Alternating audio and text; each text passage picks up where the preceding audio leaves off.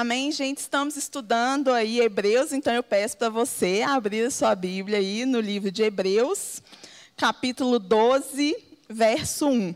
Eu acho que agora a gente já está com tudo decorado, hein, gente? Se eu pedisse para todo mundo falar o 12, 1, 2 e 3, acredito que muita gente já teria esses versos decorados aí.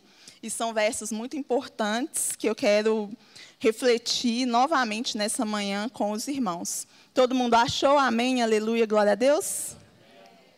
Então vamos lá, assim, ó, 12 a partir do verso 1. Portanto, também nós, visto que temos a rodear-nos tão grande nuvem de testemunhas, desembaracemo-nos de todo o peso e do pecado que tenazmente nos assedia.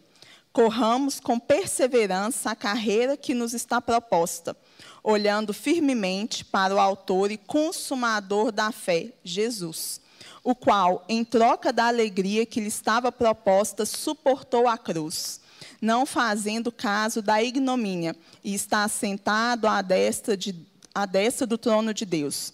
Considerais, pois, atentamente aquele que suportou tamanha oposição dos pecadores contra si mesmo, para que não vos fadigueis, desmaiando em vossa alma. Então, a gente já tem, eu acredito, praticamente um ano estudando o livro de Hebreus aqui na igreja e a gente tem aprendido muitas verdades espirituais que são muito importantes para a nossa vida. Então, a gente tem aprendido sobre o ser de Cristo, sobre a divindade do Senhor, sobre o fato de que Ele é a expressão exata do ser de Deus, aquilo que de Deus podemos conhecer, manifestou-se a nós em Cristo. Nós temos aprendido que ele também é o sacrifício perfeito, dado de uma vez por todas, por propiciação dos nossos pecados.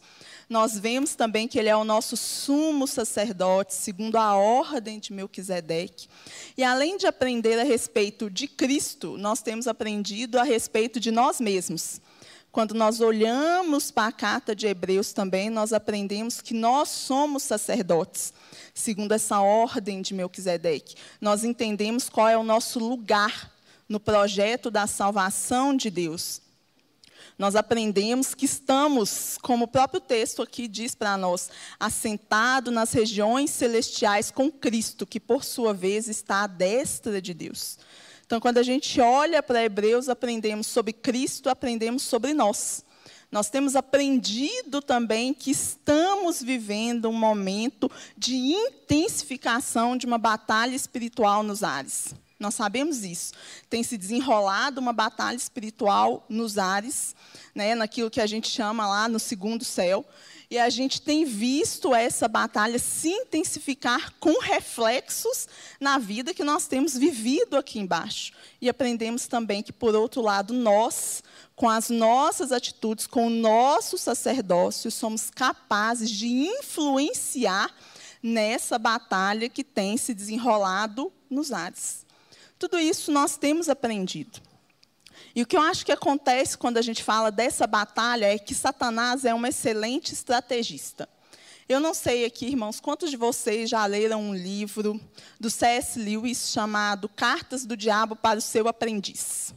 É um livro excelente e esse livro Lewis reflete, né, de uma forma até um pouco cômica e reverente, a respeito de algumas estratégias que Satanás usa para ludibriar o povo de Deus.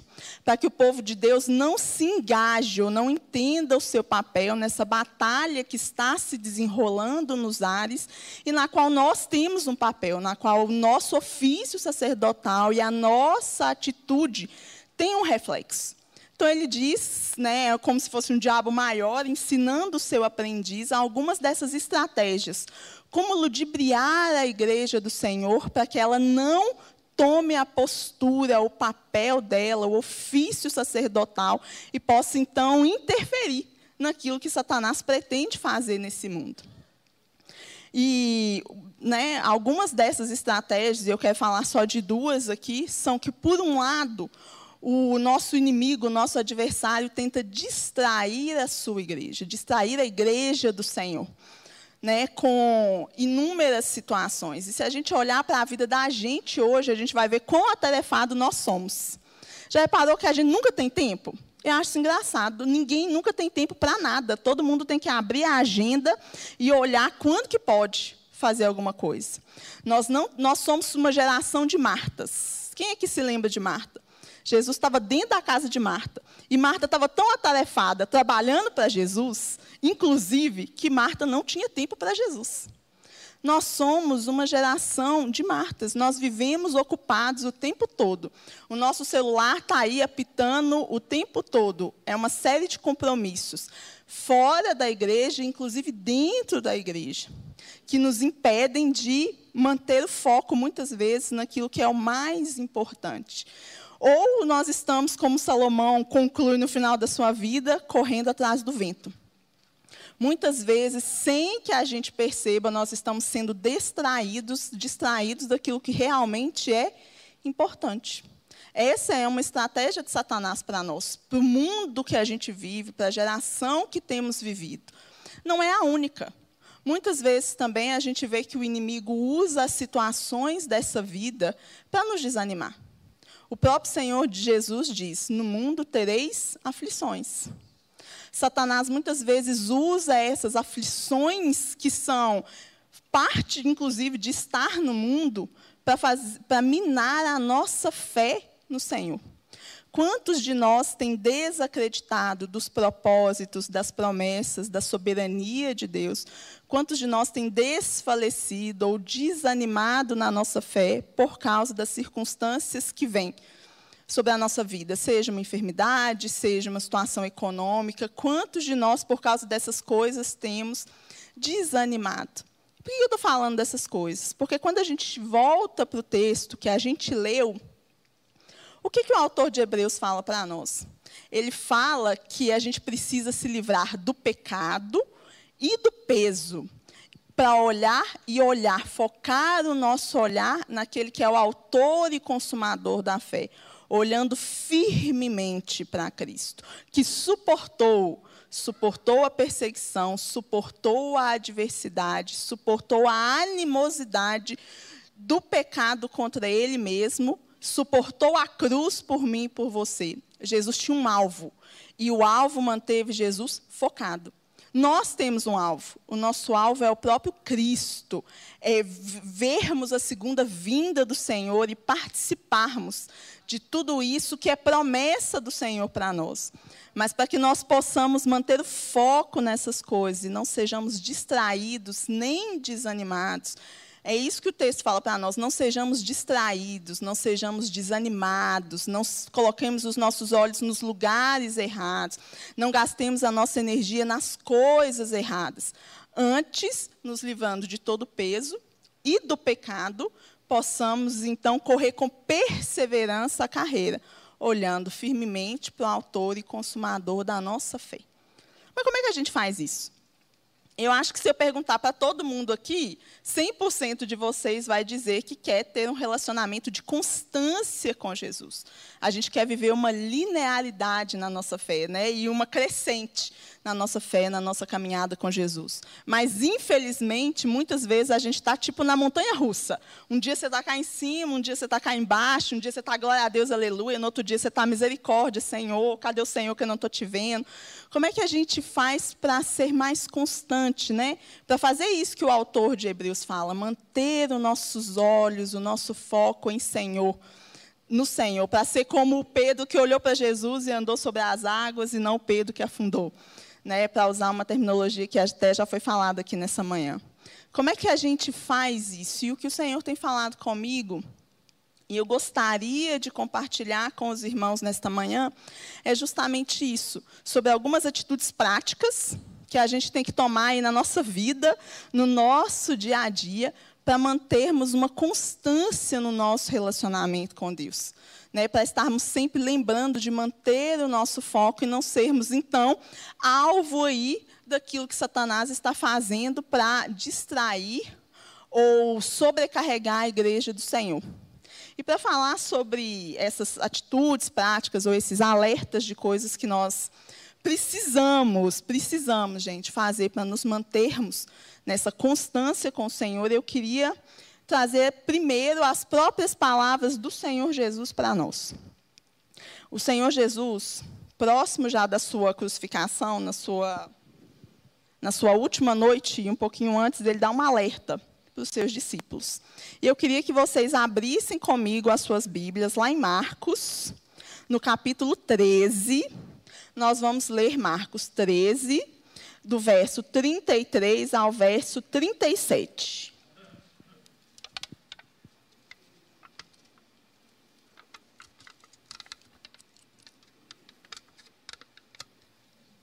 Gente, amém? Vocês acharam? Ainda estão procurando? Podemos ir? Então, Marcos 13, 33 a 37 diz o, segundo, o seguinte. Estai, essas são palavras de Jesus, tá, gente? Só para a gente lembrar aqui. Estai de sobreaviso, vigiai e orai, porque não sabeis quando será o tempo. É como o homem que, ausentando-se do país, deixa sua casa, dá autoridade aos seus servos, a cada um a sua obrigação, e ao porteiro ordena que vigie. Vigiais, pois, porque não sabeis quando virá o dono da casa, se à tarde, se à meia-noite, se ao cantar do galo, se pela manhã, para que, vindo ele inesperadamente, não vos ache dormindo. O que, porém, vos digo, digo a todos: vigiai.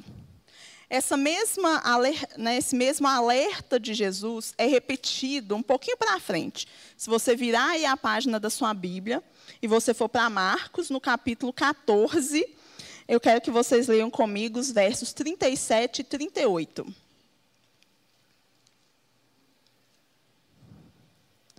Pode ir, né, gente? É só virar uma página, né? Então tá tranquilo. Voltando, achou-os dormindo e disse a Pedro: Simão, tu dormes? Não pudestes vigiar nem uma hora?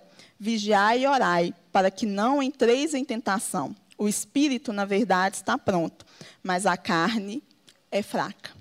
Então, se a gente quer manter uma constância, uma linearidade no nosso relacionamento com o Senhor, o que a gente tem que fazer? Primeiro, a gente tem que manter uma vida constante de oração. A gente tem que vigiar e orar. Vigiar e orar. Sabe o que é engraçado nesse texto? É que se a gente prestar atenção, Jesus já tinha falado para os seus discípulos, ele já tinha avisado da sua morte. Ele já tinha avisado de tudo aquilo que viria sobre ele.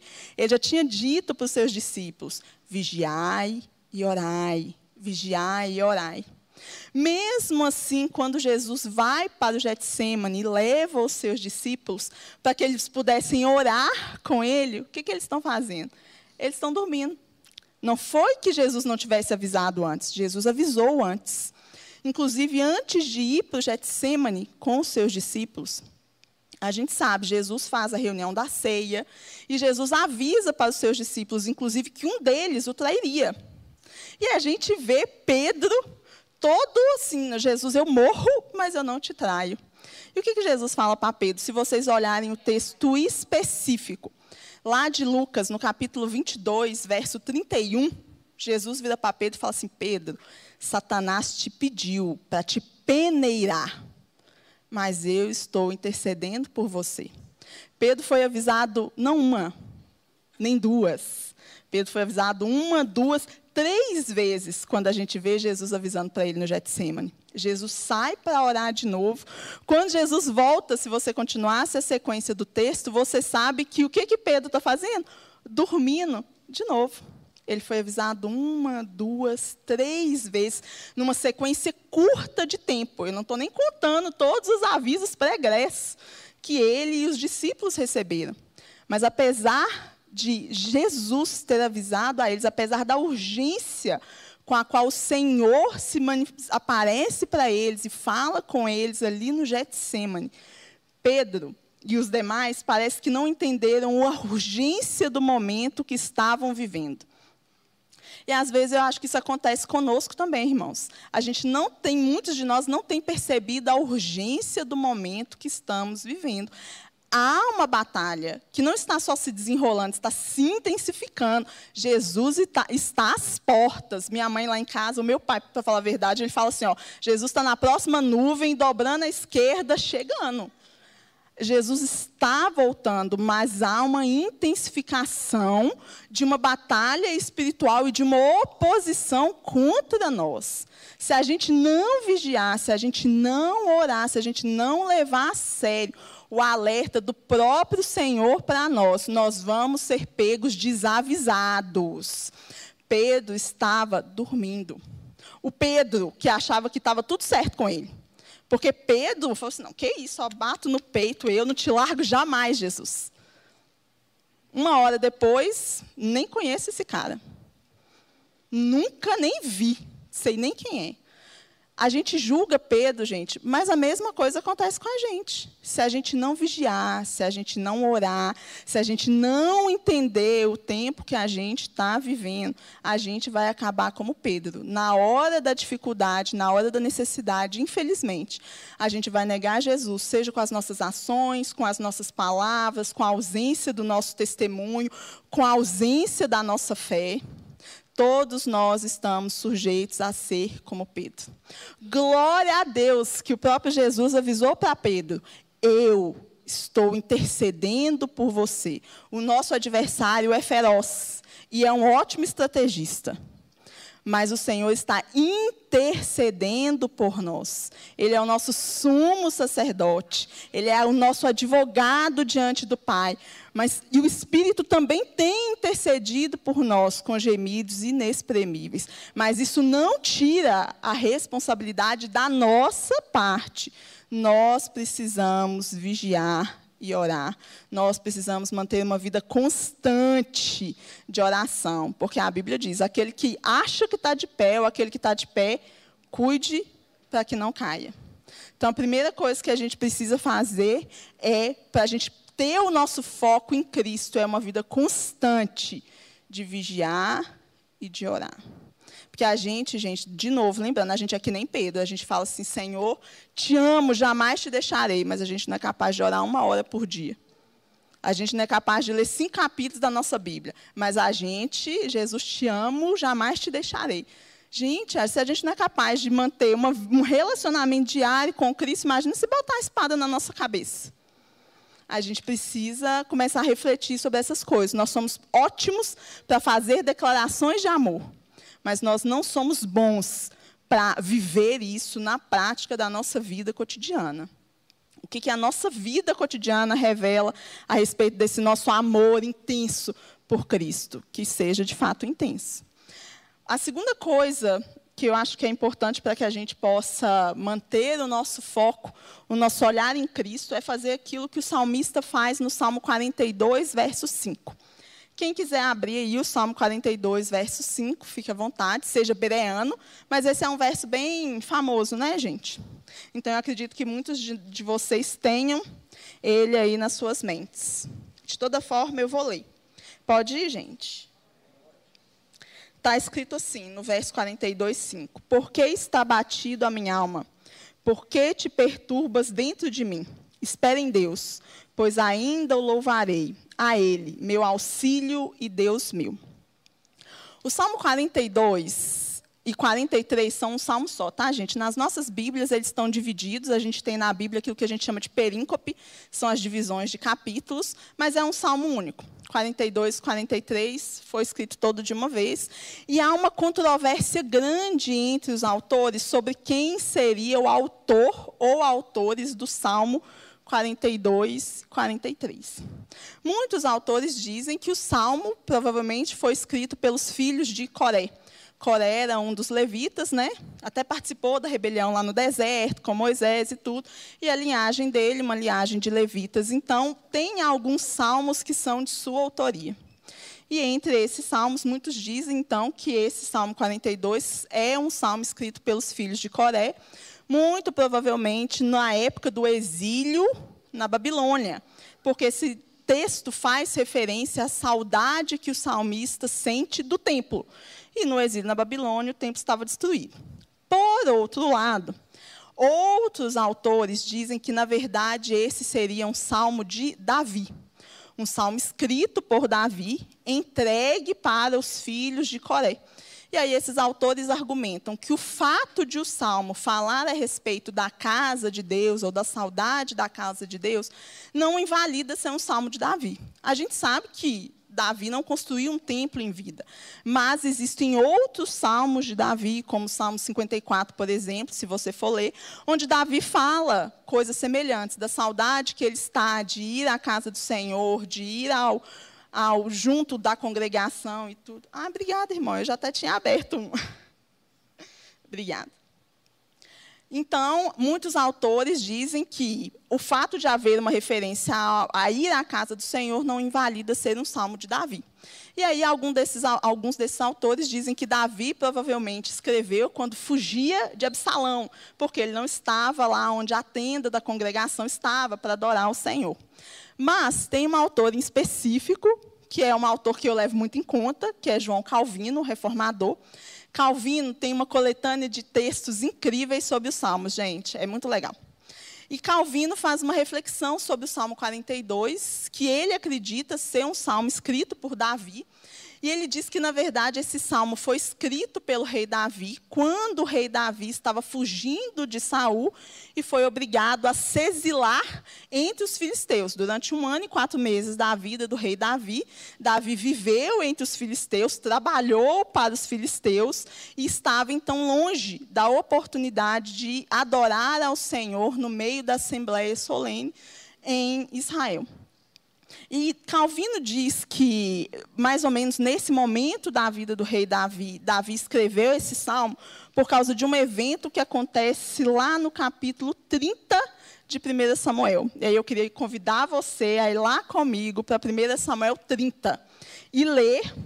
A gente vai ler poucos versos de 1 Samuel, a gente vai ler do 3 ao 6.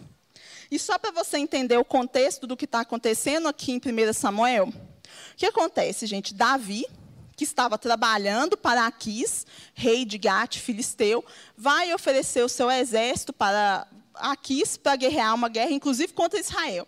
Então, Aquis tinha dado para Davi uma cidade, Ziclague, e nessa cidade os guerreiros tinham deixado suas famílias. Quando Davi volta né, daquele momento onde ele tinha estado reunido com os reis filisteus, ele chega em Ziclague e ele descobre que os amalequitas tinham invadido e levado todo mundo cativo. É esse o contexto do texto, só para você entender onde que eu quero chegar, gente. Vocês vão entender onde é que eu quero chegar.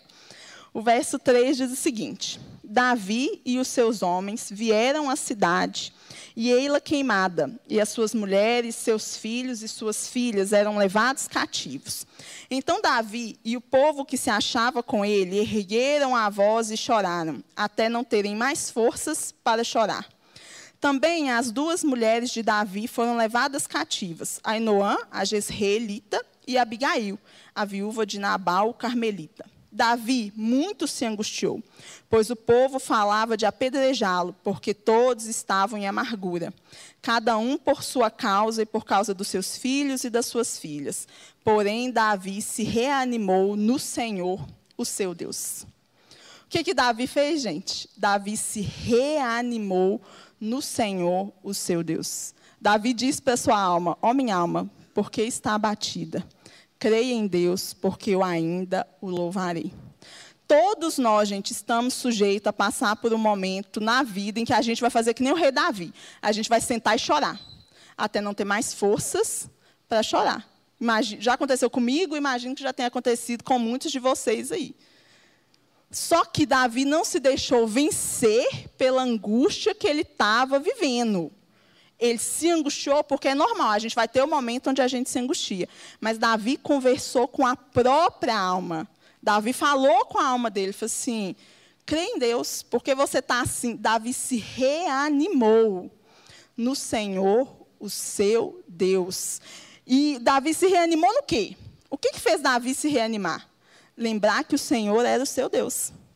Lembrar que ele já tinha passado por tantas outras circunstâncias na vida e lá estava o Senhor com ele. Esse texto não é de Davi, mas eu imagino que Davi fez aquilo que Jeremias fala tanto tempo depois, quando Jeremias escreve as suas lamentações. Jeremias escreveu um livro inteiro para lamentar. Por quê? Porque em alguns momentos a gente precisa, a gente está angustiado mesmo. Mas o que, que Jeremias fala? Quero trazer à memória o que me pode dar esperança que o Senhor, o meu Deus, é bom, que a sua bondade se renova sobre a minha vida. todas as manhãs e a sua misericórdia dia após dia. A gente precisa cuidar da nossa alma. Gente, e, não, e conversar com a nossa alma é só um primeiro ponto. A gente precisa cuidar da nossa alma. Tantas vezes e tantos de nós não têm conseguido manter uma vida de constância com o Senhor, não é por falta de fé, é porque às vezes a nossa alma está adoecida e a gente nem parou para se dar conta do adoecimento da nossa alma. Eu li uma, uma pesquisa da, do Conselho Nacional de Psiquiatria dizendo que a cada novo ano no Brasil, mais de 2 milhões de pessoas são acometidas de TAG, transtorno generalizado de ansiedade. A cada novo ano, mais de 2 milhões de pessoas são acometidas de ansiedade. A gente está aí de máscara por causa da Covid, Covid para lá, Covid para cá, a grande epidemia. Mas o que é de verdade a grande pandemia ou epidemia do século que a gente vive?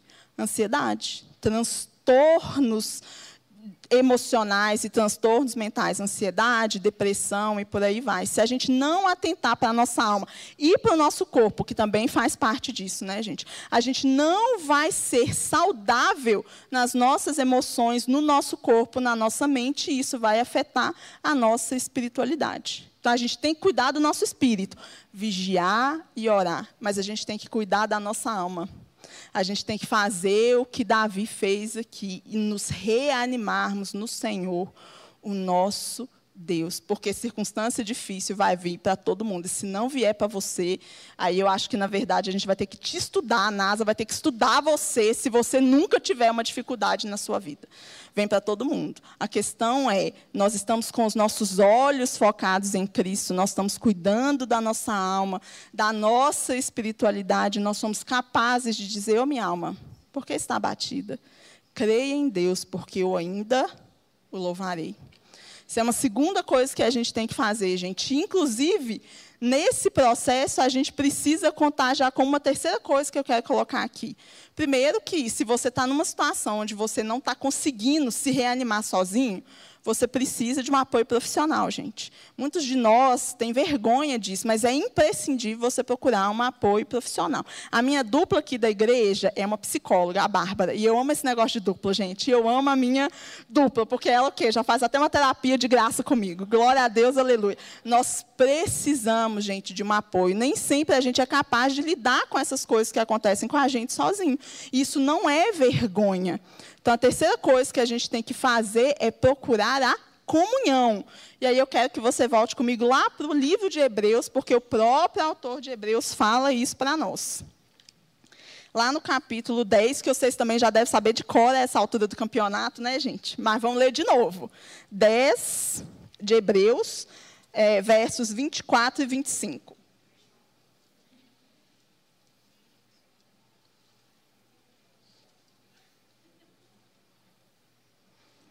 Acharam, gente? Amém? Está todo mundo tão silencioso? Amém, então, né? Considerando-nos também uns aos outros para nos estimularmos ao amor e às boas obras. Não deixemos de congregar-nos, como é costume de alguns. Antes façamos admoestações, e tanto mais quando vedes que o dia se aproxima. Gente, o dia está se aproximando o negócio está ficando cada vez mais estreito. Isso significa que nós precisamos de mais comunhão e não de menos. Inclusive, esse negócio da pandemia aí foi estratégia de Satanás. Cada um na sua casa, ninguém conversa com ninguém, ninguém sai, ninguém toma um café junto mais. O inimigo quer nos dividir, de tudo quanto é jeito. E o que, que o autor de Hebreus fala? Quanto mais se aproxima o tempo, mais é importante que vocês caminhem juntos, como unidade, como corpo, porque inclusive Jesus lá na sua oração sacerdotal em João, ele diz isso, assim, serão conhecidos pela unidade, o meu nome será conhecido através da unidade da igreja. Lá no anterior, povo, lá no interior, o povo fala assim que uma andorinha sozinha não faz verão. Quem já escutou isso aí, né, gente? Eu sou cheia de ditados do interior, né? Porque minha mãe e meu pai amam esses ditados, era uma forma de ensino lá na minha casa. E é verdade. Mandorinha sozinha não faz verão. Então eu acho que quando. Eu acho não, eu tenho certeza. Que quando o presbitério fala para a gente da importância de caminhar em dupla, da importância de estar numa igreja casa, é por quê? Porque a, a batalha tem se intensificado. E a gente precisa andar juntos. E aí eu quero dar um testemunho sobre a minha igreja casa. Gente, se você não tem uma igreja casa, eu te convido para ir para a minha, que é a igreja casa da Antônia ali, ó. Ô, gente, como eu sou edificada, como eu sou fortalecida, como eu sou amada por este povo, como é bom você estar na comunhão, você ter gente que anda com você, que ora por você. A gente é tão bonitinho quando eu recebo uma mensagem assim no meio do dia de alguém falando que está orando por mim, às vezes de coisas que eu estou vivendo no momento, e eu recebo um negócio desse e falo assim: Jesus, o Senhor é bom demais. E esses irmãos aí são bênção do Senhor na minha vida. Gente, isso é uma batalha, mas não se vence guerra sozinha. Já viu algum guerreiro vencer a guerra sozinho? Não existe. Inclusive, tem um, um texto que eu também gosto muito que está lá em Êxodo, no capítulo 17. Depois você confere, que diz que o, o pessoal de Israel tinha saído, atravessado, né? O Mar Vermelho, estavam ali tentando se organizar quando os amalequitas vêm contra o povo de Israel para tentar interceptá-los e destruí-los antes que eles pudessem chegar à terra prometida. Então a gente tem ali um bando de ex-escravos tendo que lutar a primeira guerra das suas vidas. Os hebreus não eram guerreiros, os hebreus eram escravos que estavam tentando se organizar, nem tinham passado o Mar Vermelho direito. Quando eles são interceptados por um exército, os amalequitas eram um exército treinado e organizado.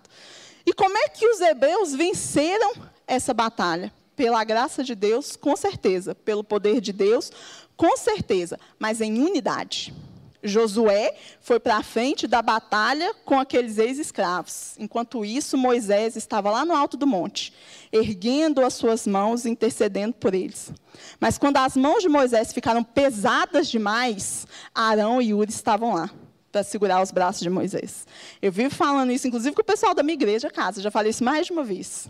Todo mundo precisa de Josué na vida, precisa de quem lute por você. Todo mundo precisa de Moisés, que interceda por você. Todo mundo precisa de Arão e Ur, de gente que vai te segurar, te ajudar no momento que você não tem mais força, inclusive para orar, para levantar os seus braços para orar.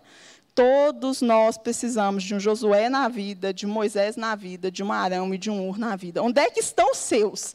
Na sua igreja casa, na sua dupla. Então, se você não está indo lá, você provavelmente está na frente de batalha, olhando assim: epa, o que está acontecendo? Onde que eu estou? Para onde que eu vou? Quem é meu apoio nessa batalha? A gente precisa disso. Inclusive para, de novo, mantermos o nosso foco no Senhor, como o texto de Hebreus 12 diz. E eu já vou acabar, porque eu tenho cinco minutos, é isso? Mas eu queria trazer só um último ponto, que é muito importante para que a gente mantenha o nosso foco no Senhor. Mantenha o nosso foco, como o autor de Hebreus diz, nos livrando do pecado e nos livrando do peso e prosseguindo para o alvo com os olhos em Cristo. A última coisa que é importantíssima para que a gente consiga fazer isso e manter a nossa constância em Deus é aprender a ouvir e a reconhecer a voz de Deus. Ouvir e reconhecer a voz de Deus. Se você se lembra lá da história de Samuel, a Bíblia diz para a gente que Samuel já nasceu sendo entregue para o sacerdote Eli. O dia que ele nasceu, a mãe dele era estéreo, ela fez uma promessa ao Senhor. Um, um menino nasceu, ela entregou o menino para o sacerdote profeta, para Eli criar aquele menino. Samuel foi criado num ambiente religioso. Samuel estava sendo ensinado a ser profeta e juiz. Mas o dia que Deus falou assim, Samuel, Samuel, Samuel não reconheceu a voz de Deus. Samuel não sabia quem era que estava falando Samuel, Samuel. Ele achou que era Eli. Ele levanta e vai lá no Eli e fala assim: Eli, você me chamou? Ele disse: Não, não te chamei, não. Levou um tempo para Samuel aprender a reconhecer a voz de Deus. O que significa que você pode estar no ambiente religioso, você pode vir no culto, você pode ir na igreja casa, você pode participar. Mas se você não tem um relacionamento íntimo e pessoal com Deus, você não vai ser capaz de identificar a voz de Deus. No primeiro momento, por mais que Samuel estivesse num ambiente religioso, Samuel não identificou a voz de Deus. Deus falou: Samuel, Samuel, Samuel. Oi, será que é o Eli?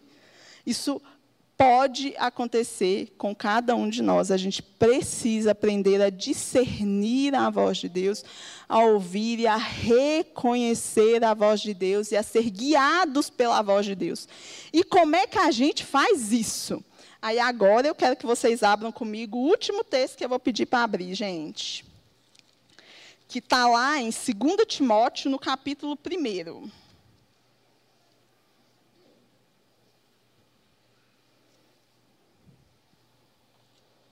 2 Timóteo, capítulo 1, versos 13 e 14.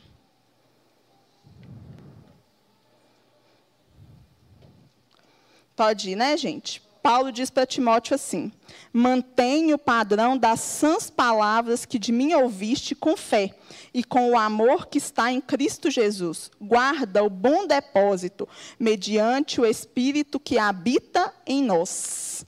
Como é que eu aprendo a ouvir e a discernir a voz de Deus? Pelo aquilo que o próprio Deus de si revelou para mim e para você. Se eu quero saber como é que Deus é, ele deixou aqui, ó, escrito como é que ele é. E o próprio Deus diz: Buscar-me-eis e me encontrareis quando me buscardes de todo o vosso coração. Então a gente precisa se dedicar aquilo que Paulo diz para Timóteo, se dedique à sã doutrina, se dedique a conhecer Deus por aquilo que Deus de si deixou revelado. Infelizmente, no, no solo do Brasil tem proliferado muita teologia ruim. Por quê? Porque, e muitos de nós, como o próprio apóstolo Paulo diz, é levado por todo vento de doutrina. Por quê? Porque não temos nos dedicado ao estudo da palavra de Deus. A gente diz que quer conhecer Deus, mas a gente não se dedica à palavra de Deus. É mais ou menos como namorar alguém e nunca ouvir nada que esse alguém te fala. Imagina você namorar alguém e toda vez que ele falar alguma coisa, você ah, estou prestando atenção em outra coisa, não estou interessado. Seu relacionamento nunca, você nunca vai conhecer o outro. Para conhecer o Senhor, eu preciso ouvir a voz de Deus. E Deus tem falado conosco através da sua palavra. E eu acho interessante isso que Paulo fala para Timóteo. E a gente tem que lembrar que Paulo está preso aqui, gente. É o fim da vida do apóstolo. Ele está numa masmorra. E aí ele quer incentivar o próprio Timóteo, e ele diz para Timóteo a respeito dos sofrimentos dele, diz que ele está sendo sustentado no sofrimento dele, porque ele próprio tem esse bom depósito. E ele fala assim: Timóteo, você quer saber como é que faz para se manter firme nesse momento de sofrimento? Guarde o bom depósito. E o que é um bom depósito? É só você pensar aí naquelas pessoas que são mais previdentes e guardam dinheirinho na poupança. Para que serve o dinheiro na poupança? Para o dia que você tiver dificuldade lá, você poder sacar. A gente precisa de depósito espiritual, irmão. Pensa como é que está a sua poupancinha espiritual. Se você precisar sacar um versículo na hora da adversidade, o que, que vai vir na sua mente? Se você precisar sacar um versículo na hora de conversar com uma pessoa que está aí falando que as coisas da fé não são reais, que não é desse jeito, o que, que tem no seu depósito? Tem alguma coisa no seu depósito? Você vai lembrar de tudo, menos de um verso bíblico. A gente precisa ter depósito. Porque se a gente não tiver depósito, a gente não vai ter o que sacar. E aí a gente vai desfocar os nossos olhos de Cristo, porque a gente não tem o nosso depósito em Cristo, e vai começar a olhar para as outras coisas, para as circunstâncias, para essas coisas que vão pesar a nossa caminhada e nos impedir de manter uma constância em Cristo. O Senhor está nos chamando para constância no nosso relacionamento com Ele, mas para que a gente mantenha constância no nosso relacionamento com o Senhor, nós precisamos vigiar e orar. Nós precisamos cuidar do nosso corpo, da nossa alma e nos reanimar no Senhor, o nosso Deus. Trazendo à memória isso, tendo nosso depósito cheio da palavra do Senhor, da, da, presença, do agir do Espírito Santo na nossa vida. Senão, a gente vai ser esse povo perdido no meio da batalha que está se desenrolando, que você não está nem sabendo o que está acontecendo, quando há uma guerra ao nosso redor, se intensificando contra nós. E se nós queremos permanecer de pé, como Jesus diz, ao vencedor, eu darei. O vencedor é esse que permanece com os seus olhos firmados, focados no autor e consumador da nossa fé, Cristo Jesus, e que o Senhor nos abençoe e nos auxilie para que nós possamos ser esses vencedores que mantêm de fato os nossos olhos nele, a despeito da circunstância, da dificuldade, da adversidade, da perseguição, ou do que quer que se levante contra nós e que vai se levantar cada dia mais, infelizmente, a gente sabe disso. Mas nós somos aqueles que vencedores em Cristo permaneceremos pela graça do Senhor até o fim. Amém, gente? Amém. Que o Senhor nos abençoe.